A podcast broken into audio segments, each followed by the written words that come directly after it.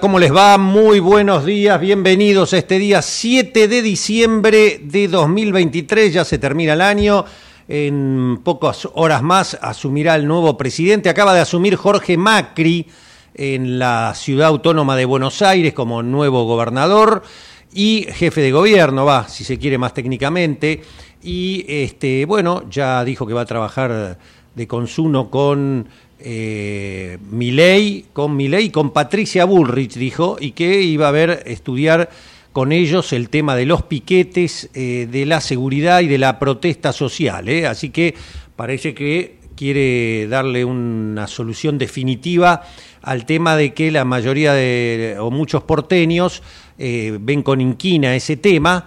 Veremos los resultados de cómo se lleve a cabo eso, si de manera profesional, razonable y racional, o como lamentablemente la experiencia indica, Costequi Santillán de por medio, la, eh, o Rafael Nahuel o Santiago Maldonado, la experiencia indica que más de una vez el dedo sobre el gatillo este, produce efectos deleterios, no solo sobre las pobres víctimas, sino sobre este, también los gobiernos que lo hacen. ¿no? Eh, atención con esto, porque eh, está, es cierto que hay hartazgo con el corte de calles por los reclamos, pero también es cierto que eh, reprimir la protesta social de una manera encarnizada, sin ver las razones que movilizan, eh, también puede llevar a, pensar en movimientos fascistas, ¿no? Porque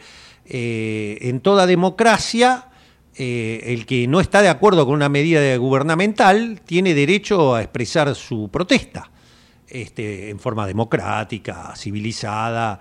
Eh, así que hay que manejarse con mucho equilibrio ahí. ¿eh? No quiere decir el, viva la pepa, ¿eh? que no lo pudo solucionar el progresismo hasta ahora. Pero ya sabemos que del otro lado empieza el tema, la idea de la mano dura, y eso requiere fuerzas muy profesionales para no incluso caer en la provocación o en la provocación infligida por servicios, servicios de inteligencia, que ya sabemos, lo de las 14 toneladas de piedra, sabemos que se habían dejado dos containers con piedras ahí al lado de los manifestantes, ¿eh? cosas muy llamativas, ¿no? Este, y se había visto imágenes de un par de jóvenes que momentos antes de las 14 toneladas de piedra habían agredido a las fuerzas de seguridad en un momento que no había, no había pasado nada eh, este, unos, me acuerdo unos hombres de, campera eh, que estaban con, los mamelucos tapándose la cabeza y habían agredido injustificadamente a la fuerza de seguridad, después desaparecieron y empezó todo el lío. Es decir, el caldo cultivo está, la nafta está.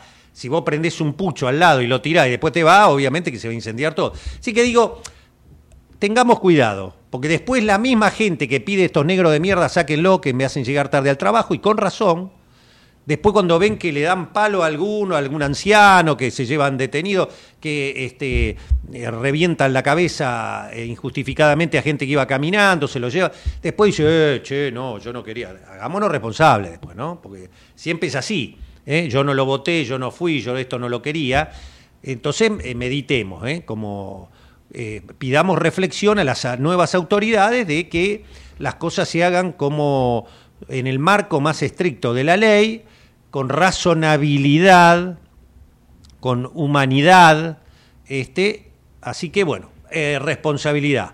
Eh, ahí en el Congreso se están, se están este, definiendo ya las cosas, parece que se fumó la pipa de la paz, por lo menos en el, en el PRO, Juntos por el Cambio, de lo que queda, ¿no? Porque la coalición cívica ya se abrió, este, eh, de lo que queda de Juntos por el Cambio, se llegó a un acuerdo, una PAX, por aparentemente hasta marzo, esperar, wait and see, como dicen los economistas, esperar y ver, y entonces eh, lo que se iba a romper, por un lado el radicalismo, por otro lado el PRO, este, por otro lado los gobernadores, parece que llegaron a un acuerdo ahí y este, van a trabajar juntos, a ver, sin dar un cheque en blanco, dijeron, pero van a ayudar a la gobernabilidad entonces, ni Patricia Burri se fue hasta ahora con sus diputados por un lado, ni Rodrigo de Loredo por otro lado y Facundo Manes por el otro en el radicalismo.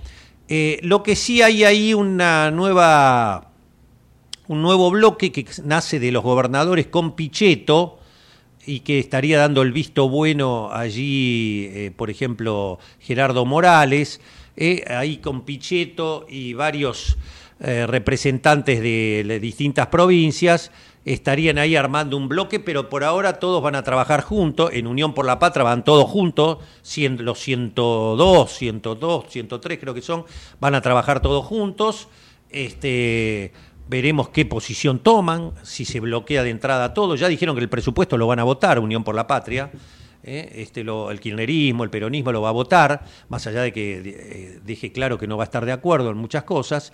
Este, y este, por lo tanto, eh, ahí este, Javier Milei se asegura que Libertad Avanza, que tiene unos 35 diputados, va a tener por ahora va a tener no una confrontación abierta y va a tener colaboración, en todo caso veremos cómo, crítica de Juntos por el Cambio, del PRO, etcétera.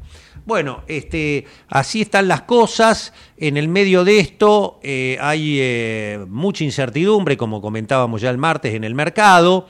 Hoy es el último día hábil de operaciones y este, todos están mirando que eh, aparentemente el lunes se produciría una devaluación del dólar oficial. Nadie sabe si, como dijo Guillermo Franco, el ala política que quiere morigerar el efecto de la devaluación más propicia del lado de economía de Caputo y compañía, eh, más un dólar a mil que el dólar de Franco a 6.50. Eh, así que eso no se sabe bien. El dólar a futuro está, arranca de 500 para arriba.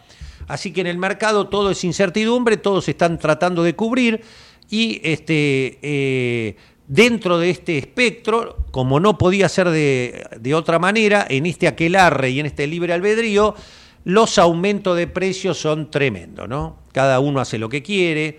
Este, se habla de que si diciembre sigue superando, o sea, noviembre ya va para dos dígitos de nuevo, diciembre, vaya a saber, algunos hablan hasta de 20%, terminaría la inflación en el año entre 180 y 200%, ¿eh? acumulada año eh, mes contra mes, punta a punta. Así que así está la situación y eh, además, imagínense, las grandes empresas jugando su partido, jugando el partido dentro de eh, los globalistas con BlackRock a la cabeza, que lo único que quieren es venir por los recursos que le hacen falta, que necesitan, para cumplir con las proyecciones mundiales de batería de litio, de lo que quede en el mundo de este, energía, energía no renovable como petróleo. Así que BlackRock jugando a eso, si hay dolarización mejor, cuanto más apertura de capitales haya mejor. En el, en el medio de esto, grandes grandes actores argentinos, los grandes jugadores de la, bueno, en algún momento soñada burguesía local, que hay que ver cómo están parados ante esto, ¿no? Hay que ver cómo juegan este, la Asociación Empresaria Argentina, la Cámara Argentina de Comercio estadounidense ya habló de que hay incertidumbre, especialmente por el lado de las importaciones, que hay un 60% de deuda de los 60 mil millones de dólares, hablan ellos, que son intraempresa, ahí habría que investigar, ¿no? Los autopréstamos famosos para licuar eh, balances, etcétera, habría que verlo eso, pero las pymes son las que más están perjudicadas, las pymes que funcionan con el mercado interno, que necesitan sus proveedores. Eh, eh, ahí se habla de varios, varios cientos de millones de dólares, que la actividad está complicada.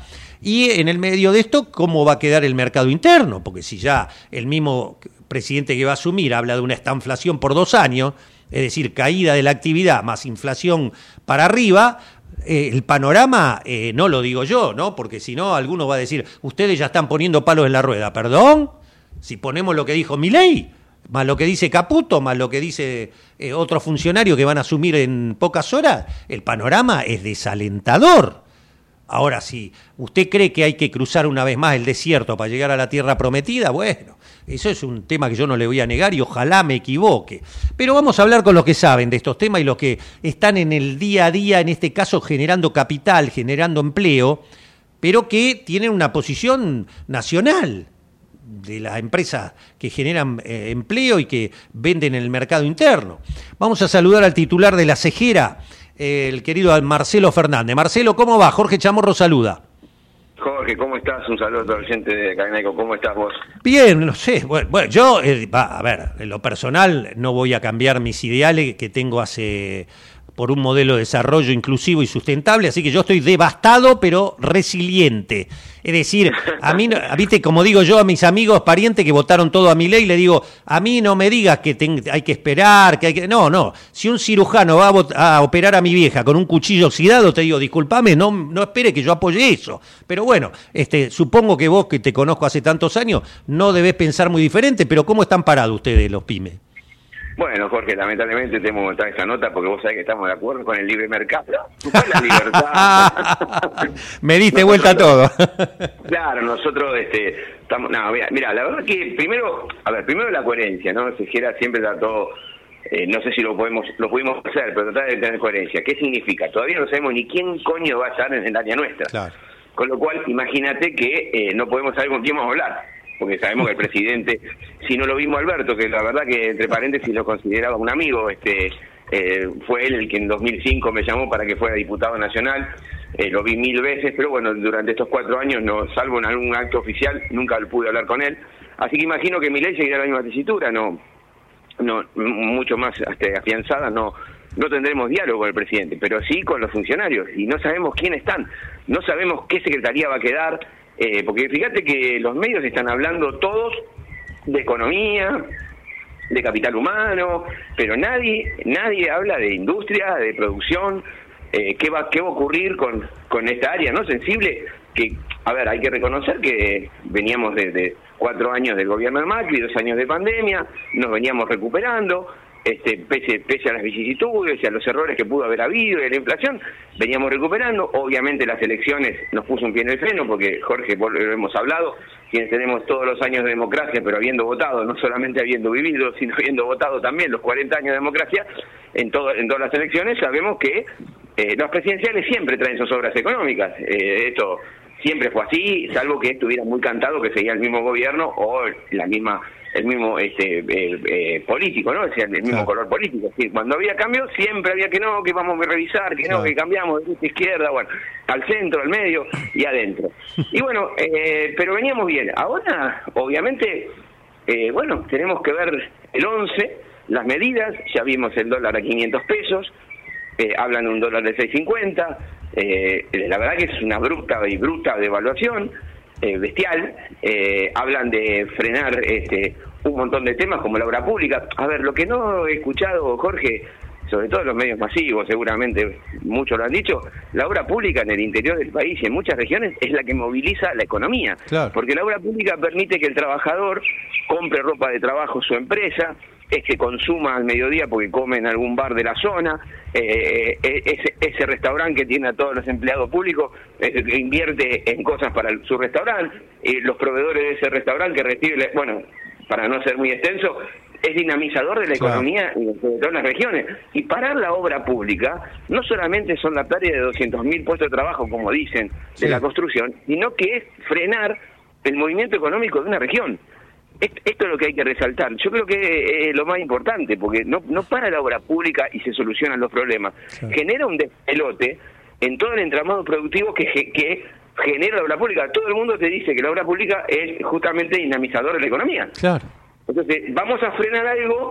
Yo no digo que por ahí a otras partidas haya que revisar, tendrán que ver los planes sociales, lo que vos quieras. Pero para la obra pública no solamente puede ser necesaria porque es una buena infraestructura, sino que es gran dinamizador y el Estado en esto colabora, hace un bien para la sociedad por la obra pública, pero también hace un bien económico y productivo, porque genera dinamismo en cada región donde se te imaginas lo que puede ser un túnel, eh, un gasoducto, un, puente. Este, bueno, pero viste que, que Diana Mondino dijo, ¿por qué el Estado tiene que hacer un gasoducto? O, o, ley dice hay que bajar 15 puntos el gasto, entre ellos cero obra pública, si no es negocio el privado no tiene por qué hacerlo.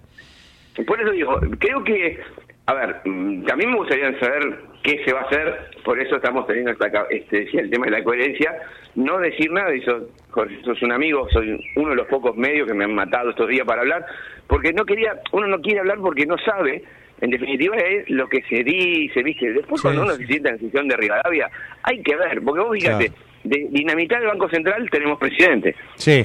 Eh, ¿Viste? Entonces digo, por eso, me parece que todos somos guapos, ¿viste? Hasta que nos tenemos que enfrentar. Yo sabemos cuántas veces desafía a Tyson en el baño de mi casa. sí, este, incluso ya, Marcelo, ya los gobernadores, hasta los mismos de Juntos por el Cambio, ya se pusieron en alerta, ¿no? por eso te digo, y, eh, a ver, pero por eso digo, eh, y quise graficar para que no entiendan los oyentes un poco burdo, pero ¿sabes cuántos goles le hice al Dibu Martínez en el jardín de mi casa? Claro, un estadio con 50.000 personas, viste, capaz que me tiemblan las piernas y no puedo patear el penal. Entonces digo, a ver, eh, yo creo, eh, no es porque uno quiera defender eh, nada, sino decir la realidad. Yo me parece que hay que esperar el lunes, no nos olvidemos que se está discutiendo poder, es un presidente que si bien hay que reconocer que tuvo el 56% de los votos, no tiene una infraestructura política para poder defenderlo y depende de otros partidos políticos. Entonces puede ser que esté en un momento tratando de mostrar que lo tiene el poder y, y tratando de decir que va a hacer lo que... Porque no, estoy convencido, y conozco, porque es un amigo, Guillermo Franco, Guillermo va a negociar con el peronismo. Y el peronismo. Es el, yo te diría que es el, el, el, único político de raza que tienen ahí, es, eh, por eso, por eso Guillermo Franco. Bueno, si te imaginás, fue, fue presidente del Banco Provincia de Daniel, Scioli, así que lo conozco hace muchos años, incluso de la militancia de cuando también estuvo en Capital, en provincia, en la época de cuando hizo el partido político, bueno, en fin, y, y él, va, lo, sé, y aparte tiene diálogos, conoce a dirigentes del peronismo y va a tener que negociar. ¿Y vos te parece que el peronismo va a poder acompañar parte, no digo todo, parte de lo que se dice? Imposible. Entonces, me parece... ¿Sabés lo que me dijeron? Perdón que te interrumpa, Marce. Me contaron en el mercado que incluso cuando él sale, sale a hablar de los, del dólar a 6.50, es para parar la locura de los Caputo y compañía que quieren un dólar mil, mil y pico. Le, salió a frenar, les hizo lobby para frenarle un poco eh, el desastre que sería un dólar a mil mango, ¿viste? ¿Te imaginas? Claro, también, también lo está haciendo para frenar a Macri. ¿viste? Ah, muchas de las cuestiones. Él trató de frenar a Macri, por eso trató de imponer candidatos propios en diputados, viste que le querían poner a Ritondo sí o sí. Mm. Bueno, eh, eh que está muy enojado con Franco, esto es una mm. incidencia. Correcto. Supongo que no lo, me, doy, me da la solución porque, claro, si no iba a ser este el Dualde de Kirchner o, el Cristina de Alberto, viste, pensaron que venía con esa, Macri venía con todo, como diciendo, gané yo, ahora manejo yo. Y como en política todo habla ni trasciende, seguramente si vos lo sabías de Mila y yo que estoy hablando con vos lo sé, te imaginas eso, que están todo el día ahí.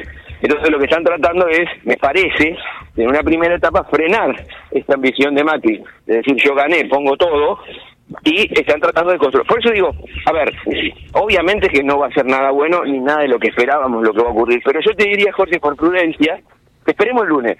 Y me parece que el lunes vamos a tener un panorama claro hacia dónde realmente quieren ir porque temo que algunas declaraciones pueden ser mediáticas, pero hay que ver si realmente después, cuando llega, ya hay, hay una que ya no es, que es la casta. La casta la necesitó y la va a tener que poner y la va a tener que poner al servicio de, de su gobierno porque necesita la política y los que se dedican a la política. No hay tantos funcionarios este, eh, libres este, en, en nuestra digamos, en nuestra en nuestra Argentina querida, para que decir yo prescindo y nombro 22.000 funcionarios que necesito, pues son 22.000.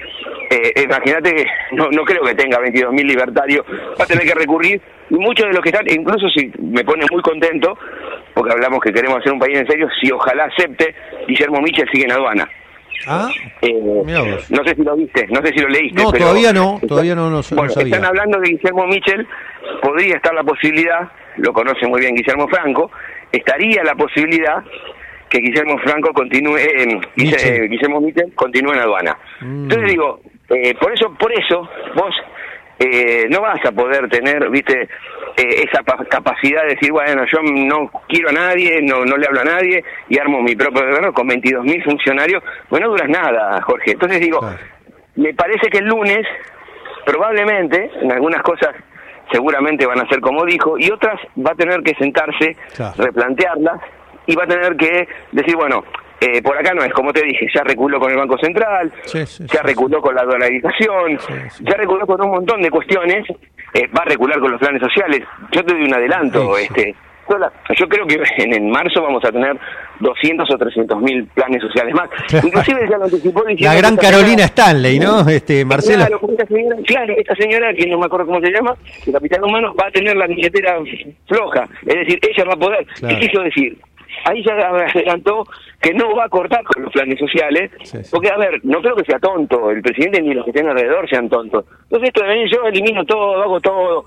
Sí, la gente se entusiasmó, ¿viste? La seguridad, que va a poder cortar la calle, que, que la calle va a ser de la gente y no, no de los piqueteros. Todo eso, ¿viste? Lindo para los oídos. El tema de Jorge, en esta Argentina, ¿cómo lo llevas adelante? Entonces, por eso digo, me parece que el lunes este, vamos a ver cuánto de lo que se dice hoy sí este, se hace, porque no todo lo que dicen que van a hacer es realizable. Perfecto. Escúchame, para cerrar, ahora yendo a lo propio al, mundo pyme. Eh, primero, ¿es correcto este dato que tira la Cámara estadounidense Argentina de Comercio de 60 mil millones de dólares de deuda por importaciones, de los cuales el 60% es intraempresa, es decir, habrá que mirar los autopréstamos ahí, y este y que las pymes estarían con una deuda de más de mil y pico de millones de dólares. ¿Qué hay de cierto y cómo pega todo esto, Marcelo? A ver, primero que la Cámara, esta- me parece bárbaro que nos informe y haga estos trabajos, eh, eso es, digamos, es investigar y calcular en el sector privado muy difícil, Claro. porque te tiene que dar información el sector privado. Ellos no lo pueden saber eso este, realmente, porque yo, por ejemplo, no informé a nadie, ni deuda que Claro. tenga con el exterior o Claro, no. claro. Así que, eso por un lado. Por el otro te digo que me parece, yo sí te lo puedo afirmar, por un tiempo largo se acaba el estado del dólar oficial. Es decir, quien tenga deudas va a tener que poner dólares propios. Esto que venimos hablando, Jorge, vos no sé si recordás que me ha sacado siempre, como siempre me ha sacado gentilmente al aire, cuando vino Massa, que yo asumí, yo propuse los dólares propios Sí, y se hizo un comunicado, usar los dólares propios cuando la- la- el, el- el tipo de cambio estaba un 60, un 70% y el Banco Central en el año 2022 ya anunciaba que no tenía divisa. Bueno, lamentablemente no se implementó. Creo que ahora va a ser de facto, es decir, como no va a haber dólares, como no va a haber dólares oficiales, ¿cómo vas a pagar al exterior? Claro. Con tus dólares. El tipo de cambio, Dios dirá, pero vas a tener que conseguir los dólares para pagar tus deudas. Entonces, que sean 60 mil, 30 mil, 20 mil, en esa picardía de tenerlo al dólar oficial barato para que me paguen y yo me genere las, las ganancias afuera y después las vaya a buscar, para mí se corta, no porque sea este, una cuestión de gobierno, sino porque es una cuestión de No hay, facto. No hay, dólares, no hay. Y si no hay, y vos querés seguir laburando, ¿cómo vas a hacer? Vas a tener que poner vos los dólares, porque el Estado no lo va a tener, no lo va a conseguir, y es verdad que hay una deuda grande. Hablaban de 20, 30 mil millones, qué raro que ya se duplicó tan rápido. Sí. De los importadores eran entre 20 y 30 mil eh, dólares, de mil millones de dólares de sigas aprobadas que no se pagaron. Mm, Yo te digo, esa plata no está. Si nosotros no, no, no nos ponemos las barbas en remojo y empezamos a buscar dólares propios, y bueno, lamentablemente, obviamente, se va a trasladar los precios, pero la única manera de seguir trabajando, y lo venía diciendo este no economista, este no formado en ninguna universidad que soy yo, hace un año que vengo diciendo, si no hacen que pon- la, la, la producción empieza a conseguir los dólares y ponga dólares propios, no tenés manera de salir adelante porque si dependés del Estado no vas a poder, no va a Ah, haber. Claro, esta vez no va a haber. ¿Y cómo está hoy por hoy el- la cadena de pago, la provisión? ¿Cómo estás con todo eso? ¿Cómo están Mira, todo enriquecido, todo es un despelote, ¿viste? Te Ah. llaman los proveedores, bebé. todo el mundo está asustado con el día de mañana, te llaman los proveedores y te dicen que no te van a poder entregar, ¿viste? Mercadería, que te le pagues a dos días, tres días, la verdad. Es un tiempo de porquería para la pyme, porque la pyme, eso, si yo llamo a Jorge Chamorro y le digo que lo- le entregué ayer, me debe más, me dice, vos estás loco. Me dice, toma, venilo a buscar. En cambio, nosotros no podemos, porque son materias primas y ya las procesamos. Entonces nuestro proveedor nos pone las condiciones y la pyme no le puede decir no, este, eh, no, no, no te compro porque no, no, es monopólico. Claro, claro. ¿Por no producís? No producís, muy bien. ¿Qué pasa con los minerales? Con los minerales, vos querés cobre, ponela si no lo tenés. Yo proceso, me cambian las reglas de juego en el medio, hago un cierre, que vos sabés que fabrico cierre, le entrego a mi cliente que fabrica vaquero y me dice, y le digo, escuchame, mirá, viste que te pasé un precio, si ahora me debe dos veces más. Y me dice, andá la- Entonces digo, eh, bueno, y me como lo cierre, me como lo cierre. Entonces, eh, estamos en una situación complicada, yo espero, por eso digo, yo quiero ver el lunes y después, bueno, ver este qué va a pasar, si va a haber crédito, si la banca pública va a asistir, si va a estar presente, no. ¿Y Por puede eso- pasar, Marcelo, que alguno de ustedes cerró a 3.50 y el lunes este, vas a comprar a reponer y tenés que pagar 700? ¿Eso puede pasar? Sí, pero obvio, obvio. Eh, a ver, eh, te van a y, y encima si vos le diferiste el pago un par de días y tuviste devaluación, te van a mandar la nota de débito que la mercadería ya entregada y con tu cheque ya dado, que era eh, postdatado, es decir, para ponerle el 15 de diciembre claro. al dólar tal, si llegó a aumentar, te va a decir la gran empresa, mira, disculpame, pero me debes más porque hoy cuando acredité el cheque tengo menos dólares. ¿Y sabes qué pasa? Vos no le podés decir que no, Jorge. Claro. Esto es lo que nunca se pudo discutir en Argentina y mirá que lo hablé con cada secretario de comercio que estuvo. sí. Me quería decir, escúchame, por favor, no permitan que nos dolaricen la factura, porque el tipo te pone la cláusula de dólar, no importa si vos le pagás dos días pago, dos días Claro, después. Él siempre se asegura tener su utilidad en dólares, Claro. que por otra parte, Jorge, no se le devalúan los salarios, no se le devalúa la luz, el gas ese mismo día, pero ellos sí te devalúan el 100% de la mercadería entregada, o sea que ganan fortuna, ganan fortuna, Ah. Pues, ¿entendés? Siempre están adaptados. Y la pyme, como te dije, te imaginas un fabricante de zapatos que se llama el comercio Mm. y le dice, mira, ¿viste los zapatos que te entregué la semana pasada? Ahora valen tres veces más porque me, lo porque me aumentaron a mí. Y el tipo ya los vendió, ya cobró la tarjeta y dice, ¿qué? Entonces, ¿qué hace el Mm. Proveedor de zapatos? Se jode, se jode el fabricante de zapatos. ¿Por qué? Porque lo- lo- lo- los químicos, no sé, lo- los productos primarios Sí, le sí, ajustan el precio y él no puede hacerlo a su comercio que encima le vendió a 30, 40, 50 días. Claro, claro. Bueno, estamos Bueno, en un panorama entonces complicado. Claro, ¿no? sí, por eso digo, a ver, eh, eh, veníamos bien. Una pena que seguramente habrá que corregir cosas. Yo no creo que haya- ah, hay que corregir todo drásticamente. Yo creo que sí hay que, eh, eh, digamos, sincerar el tipo de cambio y dejar que funcionemos con nuestra propia operatoria, Jorge, eh, que nos ayuden con nuestra propia operatoria. No podemos, eh, ya nos fue mal en el 2023 esperando el Estado porque no había. Y bueno, viste que faltan insumos, que dicen que no hay producción, bueno. No es verdad porque muchas iras salieron y se importó mucho, pero Bien. no era toda la que pretendía el empresariado. Esa Bien. es Eh, Marce. bueno, hay que Jorge. La, la última, y ya te libero, eh, la pregunta es, ¿hay riesgo de pérdida de puesto de trabajo en el mundo pyme? Y si es así, ¿cuánto se calcula? Mirá, eh, el riesgo va a haber en la medida que todo lo que se dice, como te dije, que es hasta el lunes, se cumpla. Como te dije, la obra pública, las restricciones, el tipo de cambio. Obviamente es peligroso. Eh, si esto ocurre, no te puedo decir, pero seguramente vamos en camino de que muchas empresas que estaban con alguna situación económica riesgosa se terminen de este, cerrar y, bueno, obviamente de despedir a su gente. Esperemos que esto no ocurra y esperemos poder sentarnos a una mesa a conversar con las nuevas autoridades. Tenemos que saber quién es. Yo sé que Jorge Chamorro este, hoy conduce este programa, pero Claro, yo no sé quién año va a ser en la industria la semana que viene. Sí, tal cual. No, no te hagas problema que yo tampoco sé qué voy a hacer el año que viene. Así que estamos todos parecidos. Bueno, Estamos todos. este, Ma-. Marcelo, se- seguiremos como siempre en contacto. Hemos pasado todo, Menemismo, Martínez de O, Macri. Caballo. ¿Qué va a ser? Hay que seguir para adelante. Este, te mando un abrazo y gracias por atenderme. ¿eh? No, gracias a vos por el contacto y un saludo a los de Académico. Gracias. Igualmente, igualmente. Bueno, Marcelo Fernández, ¿eh? presidente de la histórica CEGERA, eh, la Confederación General Económica de la República Argentina, que aglutina a las pymes básicamente y a las empresas nacionales que viven del mercado interno, del empleo interno. Bueno, ahí está el panorama, ¿no? Eh, como vemos, gran incertidumbre y a la espera de ver cómo se define todo esto, un poco lo que hablábamos en la apertura del programa. 12.35, Nati querida, vamos a, los auspicios, a toda la, tanda, lo que hay que cumplir, y en la efeméride del día de hoy, no sé Natalia si a vos te gustaban, eh, era de mi época, de los 70, fueron los, prácticamente los inventores del rock progresivo. King, King Crimson, los primeros, y después el guitarrista bajista de Crimson, que era un genio musical, que falleció ya hará en el 2016, hará unos eh, ocho años, nueve años, que era este, Craig em, Lake, Craig Lake, ¿eh? este, de Emerson, Lake and Palmer.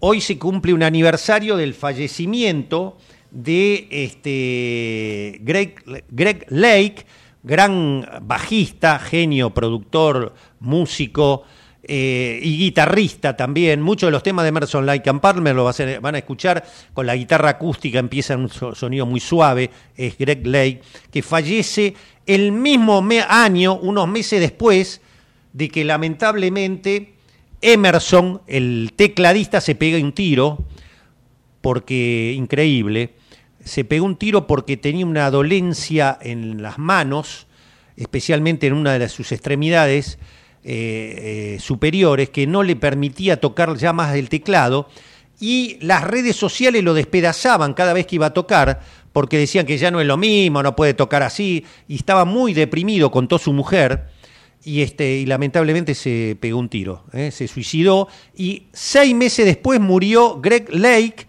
de un cáncer de próstata, de un cáncer de páncreas, perdón, de cáncer de páncreas. Así que Emerson and Palmer se disolvió en 2016, perdió a sus dos y ahora Carl Palmer, eh, el baterista, ha generado una gira con autorización de los familiares de Lake y de Emerson y hace una gira mundial en, honor a sus amigos y usa eh, más o menos imágenes este, en vivo de cuando tocaban juntos, una especie como esto del el de los Beatles, ahora y siempre, ¿viste el tema que sacaron con eh, imágenes artificiales de los Beatles? Bueno, eh, hay una gira mundial, creo que viene ahora Carl, Palmer, viene a tocar ahora, a, a, revivir Emerson, Lake and Palmer. Bueno, así que volvemos con uno de los temas más famosos de Emerson, Lake and Palmer, de este rock progresivo, Peter Gantem. ¿eh? Después volvemos con eso y vamos a la última nota.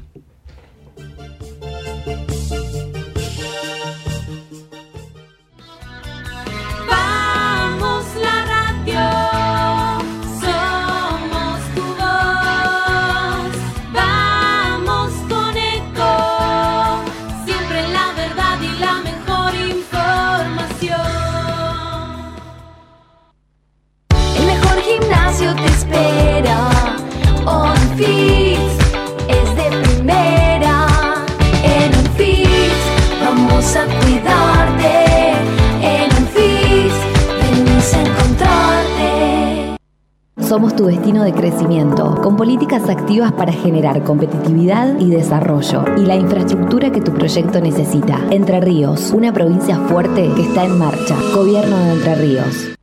Qué más lindo que poder disfrutar de un café de especialidad desde la comodidad de tu casa. Conoce todas las cafeteras Oster disponibles para vos en www.osterargentina.com. Informate en ecomedios.com. Seguinos en Facebook, Ecomedios Live. Página abierta con Jorge Chamorro.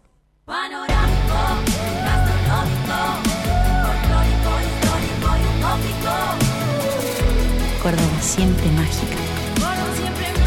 Verano fantástico. Córdoba, verano 2023-2024. Si suena así, hay quienes la pasan mal. Mejor que suene así. En estas fiestas, Pirotecnia Cero. Municipio de Morón. Corazón del Oeste.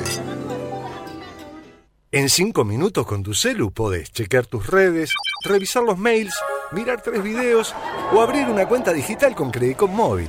La que necesites. Cuenta corriente bonificada por un año o caja de ahorros personal gratuita. Abrilas desde Credicop Móvil cuando quieras, las 24 horas. Es simple, rápido y sin trámites previos. Bajate la app Credicop Móvil, opera con tus cuentas y conoce un banco distinto.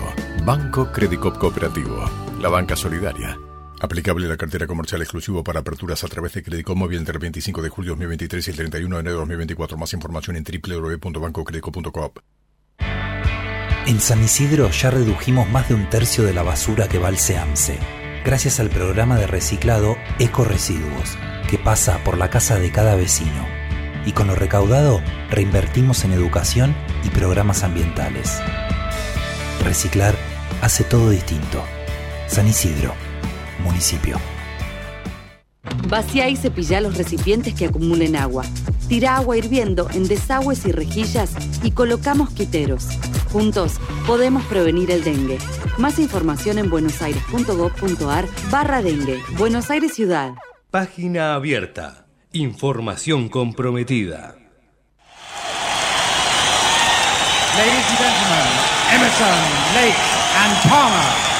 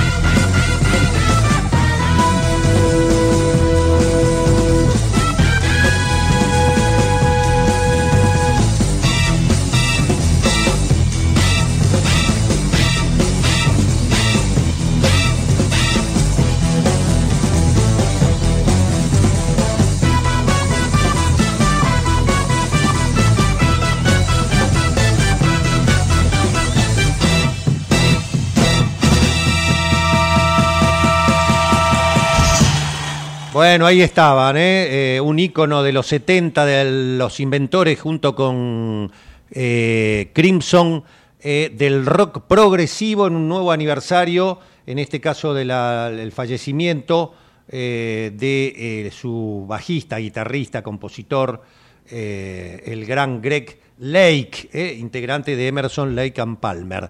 Bueno, este, muchas novedades. Se suma a los invitados que van a venir a la Asunción el domingo de eh, Javier Milei, de Volodymyr Zelensky, el presidente de Ucrania, donde ya no sabemos ni siquiera, ¿se acuerda que estaba todos los días en la tapa de los diarios la guerra de Rusia-Ucrania? Ya no se habla más de eso, hay un diario estadounidense que da cuenta de que eh, ya la guerra habría terminado, de que aparentemente, aparentemente Rusia habría logrado sus objetivos. Eh, pero bueno, eh, Zelensky estará acá en la Asunción del domingo, se suma a varios mandatarios del extranjero, ¿no? Que van a estar también, eh, entre ellos tenemos la, la, presencia de Boric de Chile, mm, va a estar también el presidente de Ecuador, eh, Lazo, va a estar también este, muchos de los eh, presidentes este, latinoamericanos. Lula va a mandar a su canciller, no va a venir. Eh, va a estar también este, presidentes de, de, Europa también, van a venir. Eh, lo cierto es que se espera que, como ya hemos contado, Javier Milei va a hablarle al público desde las escalinatas del Congreso. Va a dar un breve discurso ante los diputados y senadores en la Asamblea y a partir de ahí, una vez que se firme el acta correspondiente con Cristina Fernández, después la entrega del bastón y los honores del mando de parte de Alberto Fernández, dirigirá breves palabras y ahí se acercará a las escalinatas donde se esperará alguna definición, ¿no? Es la gran incertidumbre si va a dar cuenta de algunos pasos concretos o directamente este, no va a decir nada y va a repetir un poco el discurso de siempre, de la libertad avanza, de viva la libertad y todo eso. Habrá que ver. Eh, la secretaria del Departamento de Energía de los Estados Unidos, Jennifer Granholm, va a ser quien encabece la delegación de Estados Unidos, nada menos, ¿no? Qué, casualidad. La secretaria de Energía. ¿eh? Nada mejor eh, para seguir los pasos de qué es lo que pretende Estados Unidos eh, respecto de lo que le pueda dar la Argentina, ¿no? A propósito del litio, de vaca muerta, del petróleo, del gas, este, ahí me parece que se están marcando un poco los intereses, ¿no? Recuerden que también Elon Musk, el titular de ex Twitter X, también tiene la mirada puesta en Argentina porque le interesa el tema de el, la transmisión satelital, donde viene a competir con DirecTV, que es precisamente es de Wertheim, de la familia Wertheim, cuyo Gerardo Wertheim está designado como embajador en Estados Unidos y va a competir con su empresa DirecTV, de la familia Wertheim, reitero, además de eh, inversiones que tienen en, en, el mundo de las finanzas y del sector del agronegocio. Así que Elon Musk dijo, eh, voy por eh, Argentina, me interesa por el litio, les aclaro, los autos de Elon Musk, los Tesla, son a batería eléctrica de litio. Así que Elon Musk ya está interesado en invertir en las reservas de litio de la región y de Argentina. Veremos si invierte a favor nuestro o para llevarse todo eh, eh, eh, lo que necesita. Responsabilidad de nuestras autoridades, tanto nacionales como provinciales porque las provincias, por la constitución del 94, tienen el, ejer el ejercicio de la influencia sobre el subsuelo. Eh, y además, esto de DirecTV que les digo, ¿no? Bueno, este, eh, en este marco, lo que hay que ver también es qué va a pasar con los precios, ¿no? Lo que acaba de señalar Eduardo Bussi, el asesor de expresidente de la Federación Agraria, asesor del campo, acaba de decir que si se produce eh, la apertura de precios y la desvaluación, por ejemplo, el kilo de carne se puede ir a 25 mil pesos. Ni te digo lomo, vamos a estar como en Uruguay, ¿no? Que nadie come lomo ni bife de chorizo, esos cortes, los cortes traseros premium, eso desaparecen, se exportan todo. Y este, el kilo de carne se quintuplicaría, porque hoy vas a comprar un kilo de carne, vale 4 mil, 5 mil pesos. Así que eh, en este tema también los alimentos se dispararon ya en, en noviembre en los barrios del conurbano, se dispararon el 15%. ¿Eh? eso lo debe saber Natalia, que vive en el conurbano. Eh, como mínimo, estamos hablando de un promedio, ¿no? Porque este, ahí está los datos de la consultora, por ejemplo, CESO, que revela, releva el precio de los supermercados. Y eh, ahí estaban dando cuenta que después de la semana pasada, que fue la suba más alta en lustros se produjo la semana pasada la suba más alta en lustro, se rompieron todos los acuerdos de precio, etcétera. Y este, esta semana, si bien se morigeraron, eh, lo que está ocurriendo es que vuelven a estar muy por encima de lo que se venía dando antes del 22 de octubre y post 22 de octubre, donde Massa ganó por 7 puntos y las grandes empresas frenaron la suba que pensaban mandar. ¿Se acuerda que amenazaban subas de 45, 50%? Cuando Massa gana el 22 de octubre por 7 puntos, bueno, ahí empezaron otra vez a llamarlo a Tombolini, al secretario de Comercio, empezaron todos a negociar de nuevo y a respetar los precios justos, acuerdo de precios, etcétera. Cuando Milei vuelve otra vez a ganar ya las generales del balotaje, ahí se dispara todo de nuevo y la semana anterior, la pasada, la otra, se produce el aumento de precios más importante de los últimos tiempos. ¿Qué pasó la primera semana de diciembre? Bueno, eh, la suba, por ejemplo, la mitad de los productos relevados, 53%, registraron subas eh, importantes. Aceites, la suba semanal, semanal, eh, en la primera semana de diciembre, 12%. Azúcar y edulcorantes, casi 10%. La inflación mensual, tomando del 6 de noviembre al, al 4 de diciembre, 18,2%. Por eso hablan algunos que ya diciembre va cerca del 20% de aumento. ¿eh? Este, así que así viene la cosa. ¿eh? ¿eh? lamentablemente en alimentos y bebidas estamos en una inflación que está ya llegando al 20%. Imagínense sin devaluar.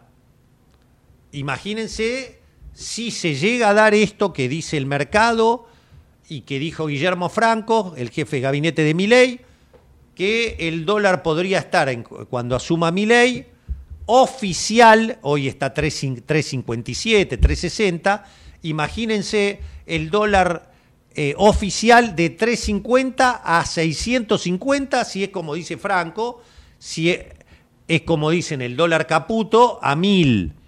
¿eh? O como la consultora Bull Market de Ramiro Marra, el amigo de Milei, candidato a jefe de gobierno por Libertad Avanza, que dice que primero va a haber un dólar a 6.50 y en febrero otro a 1.000. Imagínense, si ya decís que va a estar a 1.000 en febrero, en enero ya está a 1.000. Olvídate. Así que el panorama eh, que se presenta es, en todo caso, confirmatorio de lo que Javier Milei ya dijo. Por dos años, 18 meses, dos años, vamos a tener una estanflación que significa que va a haber caída de la actividad y aumento elevado de precio, el peor de los escenarios que uno pueda esperar. Yo realmente no entiendo cómo un presidente se solaza de decir hablo de ajuste y me votaron igual, y a la vez arranca diciendo que en un sincericidio brutal, generando unas expectativas muy negativas, de que vamos a estar dos años en esta inflación. Yo nunca lo vi esto. Nunca lo vi.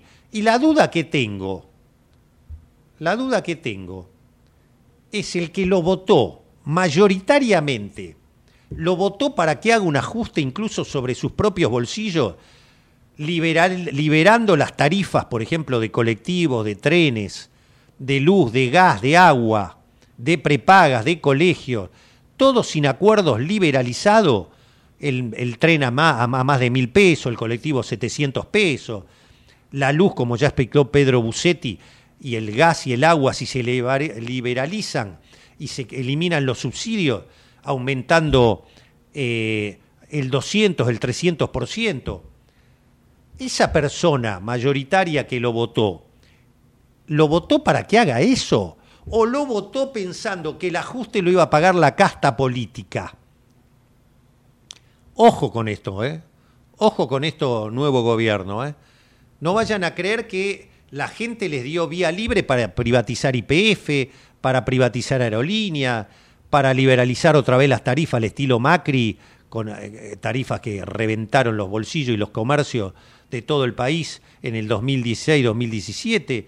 Ojo con creer que la gente aprueba un ajuste y una liberalización de los precios con devaluaciones del 100, 150%. ¿eh? Algún especialista muy estudioso me dijo, ojo que gran parte del voto a mi ley de ese 56% es lo que se denomina un voto blando, ¿eh? No es un voto con un cheque en blanco, núcleo ideológico duro, que sí lo tiene, que tiene parte de eso con un fuerte odio al, peronismo, una, posición ideológica reivindicatoria de la dictadura y además un voto muy fuerte del PRO, de los sectores más duros. Pero hay un voto, el, voto rapi, el voto del pibe que no sabe lo que es el apoyo del Estado en nada, que la pasó mal estos ocho últimos años, con este mal gobierno también, que no tiene ninguna expectativa, pero no lo votó para que ahora la cosa le empeore tres veces más de lo que le empeoró con Alberto Fernández o con Mauricio Macri. Entonces, acá este, habrá que ver eh, ¿Qué pasa con eso? Eh? Hay algunos que están señalando que si se está incentivando esto de que los orcos hay que combatirlos con la juventud de la Alianza de la Libertad Alianza en la calle, incitando a la violencia. Por suerte, Javier Milei, cuando le plantearon esto de la Nación Más, dijo: No, no pido eso, yo no quiero violencia. ¿eh? frenó un poco esto de que de lo que se hace en La Nación Más y lo que hace Mauricio Macri, de pedir que salgan los jóvenes a combatir a los que protesten. ¿Y qué van a salir a combatir a los que protesten porque no tienen para comer? ¿Porque no les alcanza la plata? ¿A la clase media, media baja que lo votó a mi ley? si llegan a ser, algunos dicen que van a ser los primeros que van a salir, ¿eh? por ese voto blando, que no es un cheque en blanco, cuando vean que no lleva, no pueden llegar a fin de mes con la mesa familiar, que sus hijos empiezan a, tener problemas para el alimento, para comprar los útiles, para, para viajar ellos al trabajo, porque no les alcanza la plata. ¿Qué van a mandar? ¿A quiénes van a mandar a reprimir y a pegar, a enfrentarse entre los mismos que votaron? Cuidado con todos estos juegos que lo único que hacen es generar los Abac Montiel, que son los que intentaron asesinar a Cristina, que después no vengan problemas. Alberto Fernández dicen que le dijo a Milei en la reunión que tuvieron, ojo con generar un muerto, ¿eh? Si generás muertos, tu gobierno empieza su fin, ¿eh? Milei dice que se quedó paralizado. Por eso en la última nota que dio, cuando le plantearon esto de que hay que combatir a los orcos con la juventud, dije, no, no, no, yo no estoy de acuerdo con eso, dijo. ¿eh? Esperemos que ese Milei, con ese rapto de lucidez y razonabilidad, prime eh, ante los loquitos, eh, a los que son capaces de cualquier cosa, de volver a llevar a la Argentina los años de violencia. Nadie quiere eso. Otra cosa es protestar democráticamente porque no estás de acuerdo. O yo, por ejemplo, expresarme en contra, como también estuve tres años pegándole a Alberto Fernández, también voy a ser crítico de un gobierno que ajuste para el pueblo. Esperemos que eso no signifique que callen las voces como las mías, que hay muchos colegas también, y medios como este que permite la pluralidad. Veremos. ¿eh?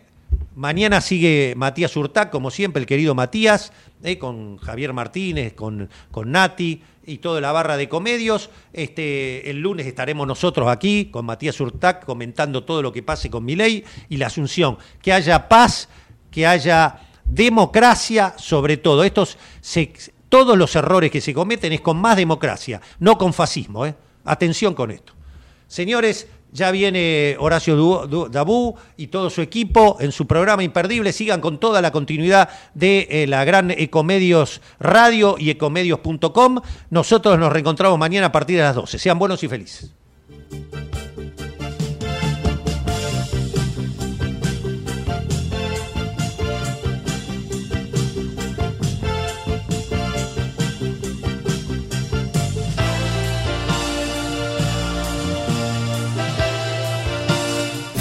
Desde Buenos Aires, transmite LRI 224, AM 1220, Ecomedios